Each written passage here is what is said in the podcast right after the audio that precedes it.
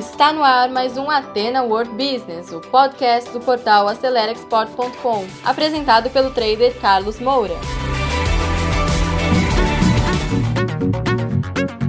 Olá pessoal, eu estou com um convidado aqui super especial, um amigo e parceiro da Acelera Export, o meu amigo Luiz Guimarães. Boa tarde para você, Carlos Moura. E hoje é para falar sobre plano de contingência. O que é plano de contingência? Antes de fazer a apresentação do Luiz. Plano de contingência, pessoal, é um plano para problemas que acontecem, contingências. Contingências são problemas que acontecem como essa crise do coronavírus. E nós precisamos planejar ações para combater esse problema de forma inteligente, porque a crise virá, não tem como não vir vai vir a crise econômica, porque necessariamente o mundo precisa parar. Tem pouca gente que ainda não entendeu, viu, Luiz? Explicando por que, que o mundo precisa parar. Eu tive até uma discussão um pouquinho antes dessa live, ah, no bom sentido, né, um debate dentro do nosso grupo Lusofonia, colocando alguns números, porque o pessoal argumenta numa série de números quantas pessoas morrem de câncer, quantas pessoas morrem de acidente de carro e tal. Só que todos esses problemas, Luiz, são problemas que não têm contágio. Então, hoje estão tratáveis, né? É, e não tem contágio, não tem contágio. Então, quando a pessoa morre de câncer, não tem contágio. E o contágio da AIDS é só com relação sexual ou transfusão de sangue. Não tem o contágio como o coronavírus tem esse potencial. E aí, eu coloquei o seguinte: a outra pandemia relativamente recente que nós tivemos, que foi no século XX, por volta de 1918, depois da Primeira Guerra Mundial, a gripe espanhola. E você sabe que é gripe espanhola, Luiz? Mas, na verdade, ela não começou na Espanha, né? Você sabe. Não, fala um pouquinho da. É, eu vou até contar um pouco antes da sua apresentação. O, a gripe espanhola, ela teve esse nome porque quem divulgou ela foram alguns jornalistas espanhóis, porque os relatos dizem que ela na verdade surgiu nos Estados Unidos. E quando ela começou aqui no Brasil, começou de forma muito pequena, veio através de um navio e que entrou através do porto de Recife. E foi pouquinho, duas, três pessoas. E o que, que é importante? Que essa gripe espanhola, ela se estima que ela matou entre 50 e 100 milhões de pessoas no mundo e que ela infectou por volta de 500 milhões, ou seja, uma taxa de mortalidade por volta de 10%.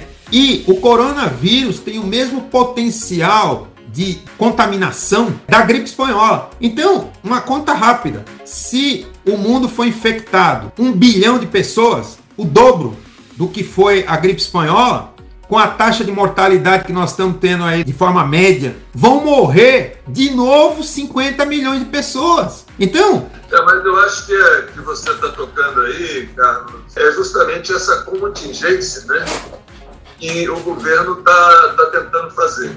Né? Porque o, o isolamento, a quarentena, ele tem é, evitar diminuir o número de contatos sociais, né, que é chamado de uma forma até bonita, né, os contatos sociais, para reduzir para que não haja um aumento nos contaminados. Exatamente.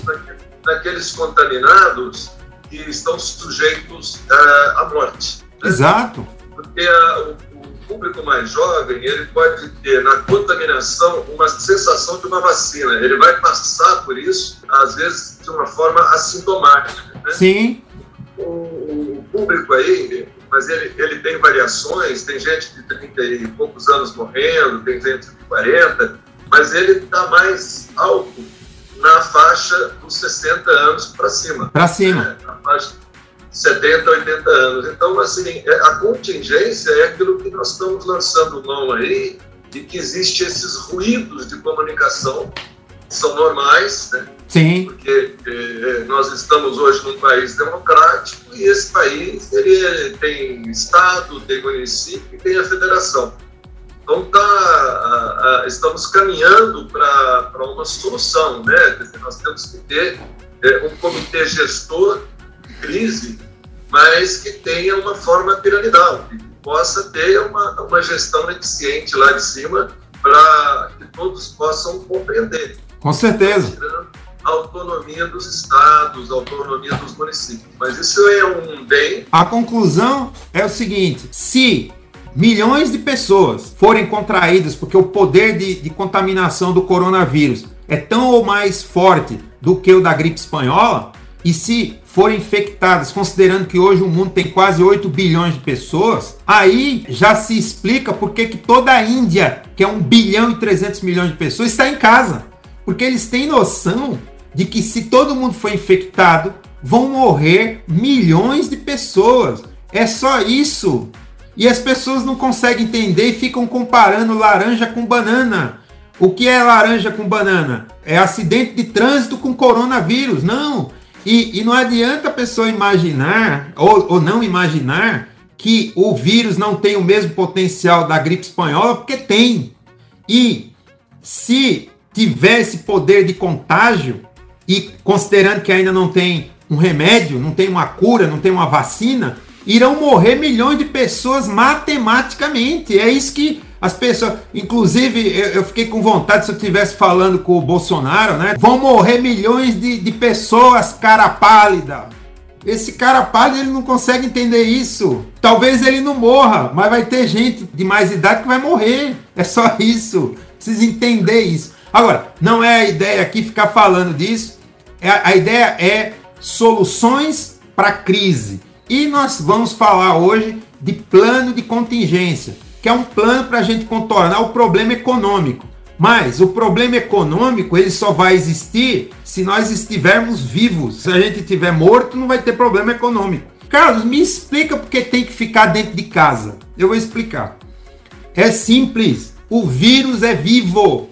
E se ele não tiver o que comer, ele morre.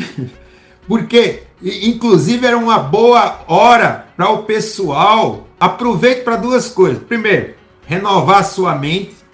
Segundo, limpar sua casa. É bom, inclusive, limpar melhor para não ter é, dengue e, e outras coisas mais. O que agora tem que fazer é o seguinte: é limpar o vírus e não deixar ele entrar em você, para ele se alimentar da sua vida. É isso, é só isso. É por isso que ele tem como morrer. Ele não é um monstro. Então deixa eu apresentar meu querido amigo Luiz Guimarães. Ele é vice-presidente de marketing da Câmara de Comércio Exterior de Campinas e região, da qual eu faço parte também e tenho muita honra de participar e é um empresário do setor de comunicações, um publicitário. E eu queria que o Luiz agora, Luiz, se apresenta rapidamente para o pessoal conhecer um pouco mais e aí eu vou para a nossa primeira pergunta. Tá bom, vamos lá. Meu nome é Luiz Antônio Guimarães, eu sou publicitário, com passagens pela Thompson, pela Atiplan. Fundei aqui em Campinas, a Nankin GR New, na época, e hoje faço parte da Câmara de Comércio Exterior, no cargo de vice-presidente de comunicação e marketing. Né? Queria aproveitar e mandar também um abraço a todos, né? ao Márcio, a toda a nossa diretoria, ao Unimei, Camargo, que com certeza estão aqui nos assistindo. Um abraço a todos. E, e, e, realmente a vida profissional minha ficou baseada aqui em Campinas já mais de 20 anos, quando eu vim para cá na criação da, da TV Tati, que retransmitia a rede manchete de televisão, e depois com a nossa empresa, que no período criou vários eventos ligados à área de comércio exterior, à logística. Hoje ainda temos um portal em ação, que é o portal Cargo News, que alguns aí devem conhecer, e você conhece bem, é um dos colunistas lá. Né? O site é www.cargonews.com.br. E na Câmara eu gostaria só de frisar um pouquinho, a Câmara é um contingente de bons profissionais, né? que é uma Câmara nova, com uma expectativa bastante importante. Ela tem hoje uma visão voltada para o comércio exterior, mas sabe que tem que olhar a sua base produtiva. A base produtiva está aqui nós apoiamos, damos total apoio às empresas que participar do processo de exportação. A gente tem uma equipe para poder é, colaborar com isso, mas também desenvolver a participação dela no mercado nacional.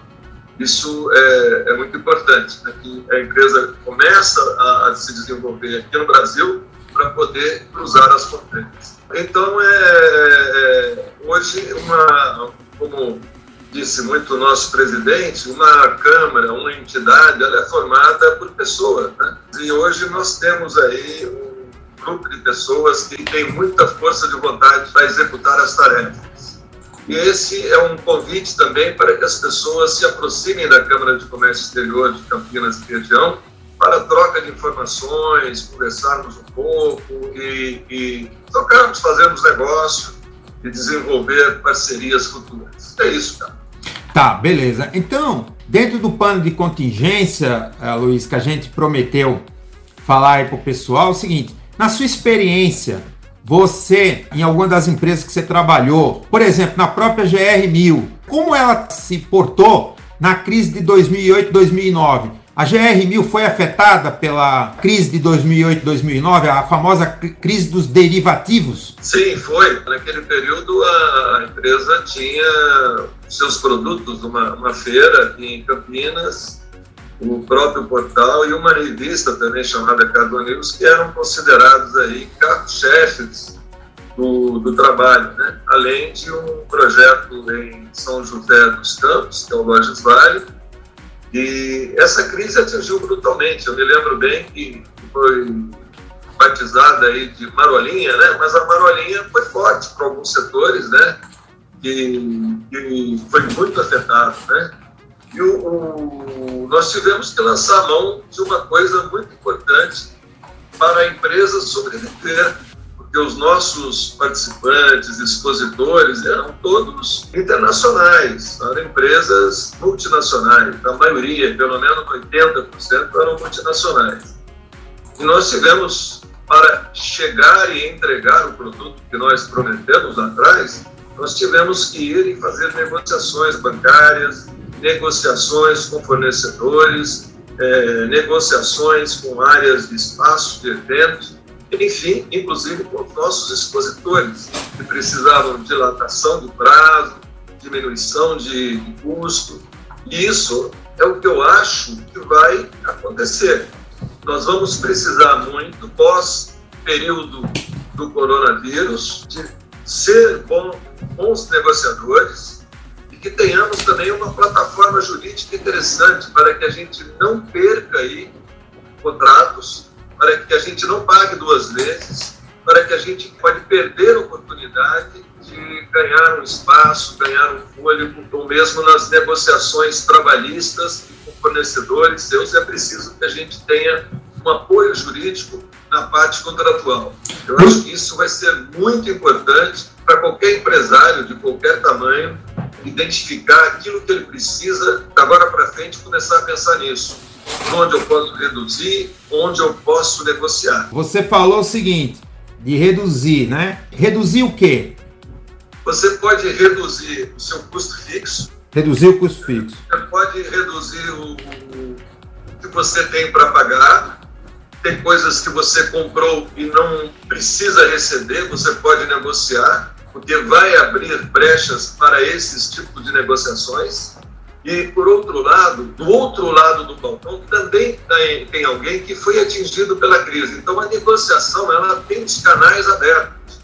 Ninguém está pensando, eu, eu, vou ganhar dinheiro agora, eu vou espremer o outro, eu vou fazer, porque isso significa uma pet-pet. Né? Claro. Ele, recebe, ele me protesta, ele, ele não recebe, ele me protesta, então a posição não é essa. Talvez é ganhar menos, né, com mais negociação. Claro comunicação deve ser o primor do negócio. Né?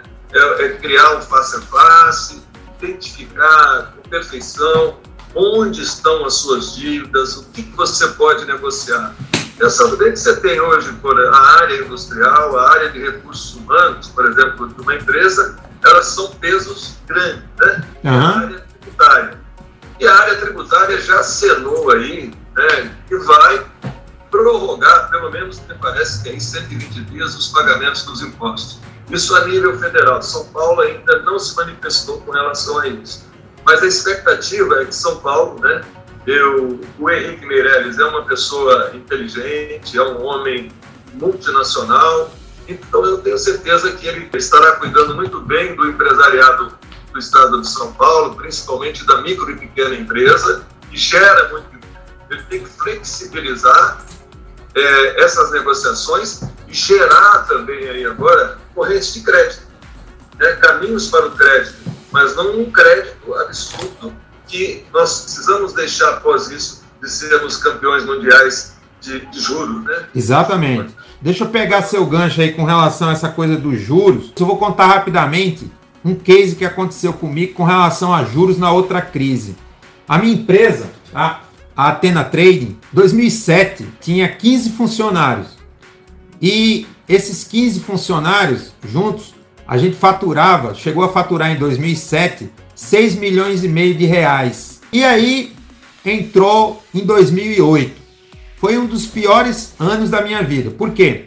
Eu trabalhava com exportações, tinha esse faturamento aí de 6 milhões e poucos por ano, mas a empresa estava completamente endividada, com juros altíssimos e eu quase morri, de verdade. Tive uma, um aneurisma e, graças a Deus, eu atribuo a um milagre de Deus, não morri, me recuperei e estou aqui contando essa experiência, esse testemunho nesse momento. E o que mais me deixava preocupado era, primeiro, não ter negócio, segundo, os juros que eu pagava. E apesar de a Selic estar tá baixa e tal, vai lá pegar dinheiro no banco.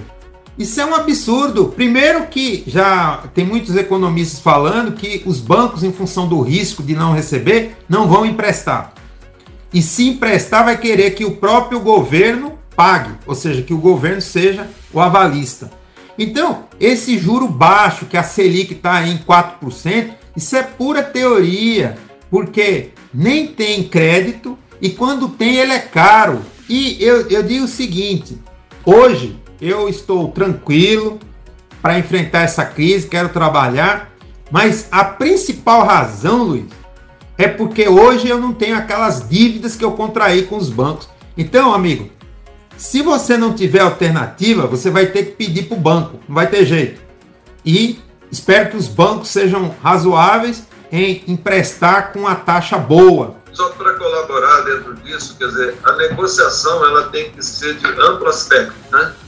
E é muito importante que tenha um acompanhamento jurídico dentro disso né? porque existe brechas que às vezes, não sendo aí o core business do, do empresário, essas lacunas jurídicas que aconteceram agora. Né? Foram várias leis, várias medidas, e isso às vezes não fica muito claro para as pessoas, para, para todas as pessoas. Eu gostaria de fazer um pequeno, um pequeno adendo aqui, um pequeno fato histórico, né, para falar que, que é importante é, que a gente saiba viver nessa crise. Tem um caso importante na Segunda Guerra. Você já ouviu falar da Coca-Cola, né? Sim. O que aconteceu na Segunda Guerra com a Coca-Cola, que saiu fortalecida, foi que a Coca-Cola se fez presente na Segunda Guerra, que ela levava para os soldados americanos, principalmente os americanos, um dedalzinho aquele dedal de costura, junto com estojo de linhas, de agulhas, para que ele costurasse lá dentro a sua roupa, a sua meia, que desgastava, a camisa costurava. Isso ficou uma coisa marcada na mente todos os pracinhas, de todos os soldados americanos e tal, porque a Coca-Cola trabalhou a cabeça deles, né, a mente deles, ganhou um espaço lá, um share of mind grande dentro da cabeça de todo mundo. Com certeza. É uma marca muito fortalecida, apesar de ser muito combatida, mas, mas essa ação durante uma guerra, né, ela foi muito importante para toda a corporação. Isso é um grande testemunho e uma boa lembrança